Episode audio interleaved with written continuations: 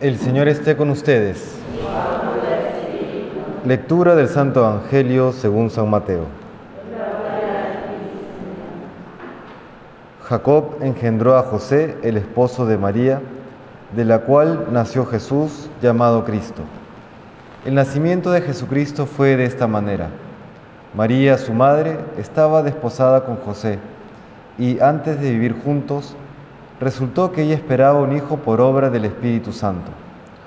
José, su esposo, que era justo y no quería denunciarla, decidió repudiarla en secreto, pero apenas había tomado esta resolución, se le apareció en sueños un ángel del Señor que le dijo, José, hijo de David, no tengas reparo en llevarte a María, tu mujer, porque la criatura que hay en ella viene del Espíritu Santo dará a luz un hijo, y tú le pondrás por nombre Jesús, porque él salvará a su pueblo de los pecados.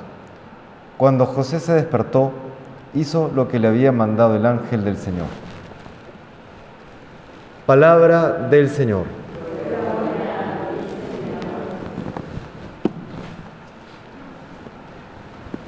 En esta solemnidad de San José, se podrían decir tantas cosas, pero quisiera destacar solamente unas cuantas. Primero que San José tiene esa, esa capacidad de ver la realidad tal cual es, con los ojos de Dios, con ojos de pureza. Si nos ponemos a pensar, él que se enamora de María y la pide por esposa, tiene eh, frente a él a la mujer más bella del mundo, no solamente de su época, sino la mujer más bella de la historia de la humanidad, la, criatura más perfecta, la Inmaculada. Si esto fuese eh, fácil de descubrir, la Virgen María hubiese tenido pues una cola de pretendientes enorme, ¿no? Fue José seguramente uno de los pocos, sino el único, que descubre la verdadera belleza de la Virgen María. ¿Por qué? Porque tiene ese corazón puro y cumple aquella bienaventuranza que nos dice el Señor, bienaventurados los limpios de corazón, porque ellos verán a Dios. ¿No fue José capaz de descubrir la belleza de Dios en la belleza de la Virgen María? ¿No? Eso primero, por eso cuando tenemos esas tentaciones de la sensualidad, de la lujuria, qué importante encomendarnos también a San José que supo ver la verdadera belleza, la belleza de la pureza que tenía la Virgen María. Lo segundo, podríamos, que decir, podríamos decir que en San José se articulan dos virtudes que a veces resultan difíciles de articular, de armonizar.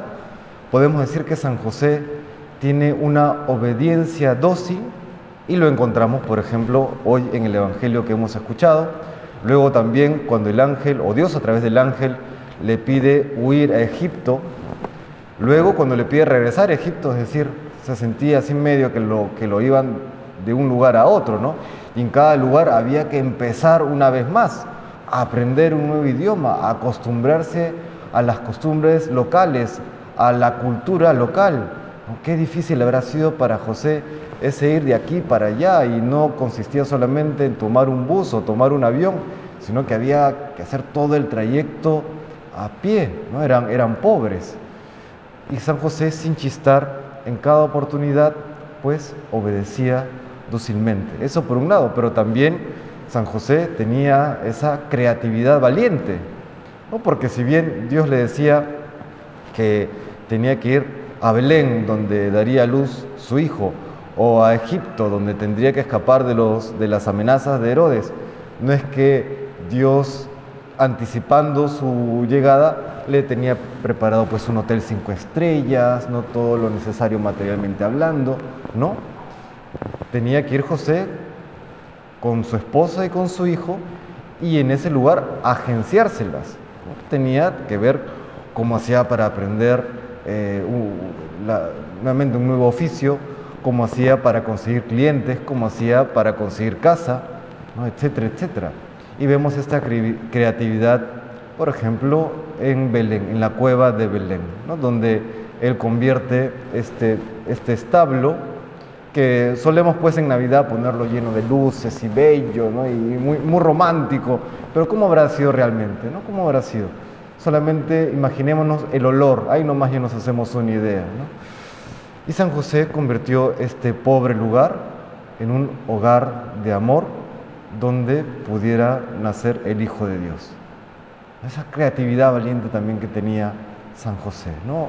Obediencia dócil y creatividad valiente, ambas cosas, porque muchas veces para ser realmente obedientes hay que ser creativos. Mm, pareciera contradictorio, pero qué bien lo sabía armonizar San José. ¿No? La obediencia exigía esa creatividad, que la creatividad termina siendo participación en la obra creadora de Dios. Y por último, ¿por qué la iglesia hoy, la iglesia universal, la iglesia católica, recurre a San José? Porque San José no es un anexo a la obra salvadora de Cristo, no es un apéndice, sino que Dios en su infinita bondad y sabiduría desde siempre quiso que José fuese el padre adoptivo de Jesús. Y por eso Dios desde siempre pone bajo la protección de San José a su Hijo Jesucristo y a la Santísima Virgen María. ¿no? ¿Cómo sabemos esto? Porque Jesús tiene el título de Hijo de David. ¿Y de dónde recibe Jesús este título? Por la descendencia de José. ¿no? Es José el descendiente de David. Y por eso sabemos que desde siempre quiso Dios que Jesús estuviese vinculado a San José, a su protección. Dios desde siempre ya tenía en la mente y el corazón la labor importantísima que San José tendría en la vida de la iglesia, en la vida de Jesús, en la vida de la Santísima Virgen María. Por eso hoy, con entera confianza, nos eh, buscamos esa protección, ese amparo, esa custodia de San José, tanto en temas espirituales como en temas materiales, que esa fue también la misión de San José, ser proveedor de la Sagrada Familia y es también hoy intercesor de todas aquellas necesidades espirituales y materiales que podamos tener en nuestro caminar al cielo. Que sabemos que los bienes materiales no son el fin, pero también son un medio necesario para poder cumplir con la misión que Dios nos ha dado en esta tierra. Por eso nos encomendamos a San José y como decía Santa Teresa de Jesús, San José no falla. No solamente le podemos, no, le podemos pedir una sola cosa, sino pidámosle, pidámosle con confianza todo aquello que necesitemos y San José no nos fallará. Nos encomendamos a su intercesión y a su protección. Que el Señor nos bendiga.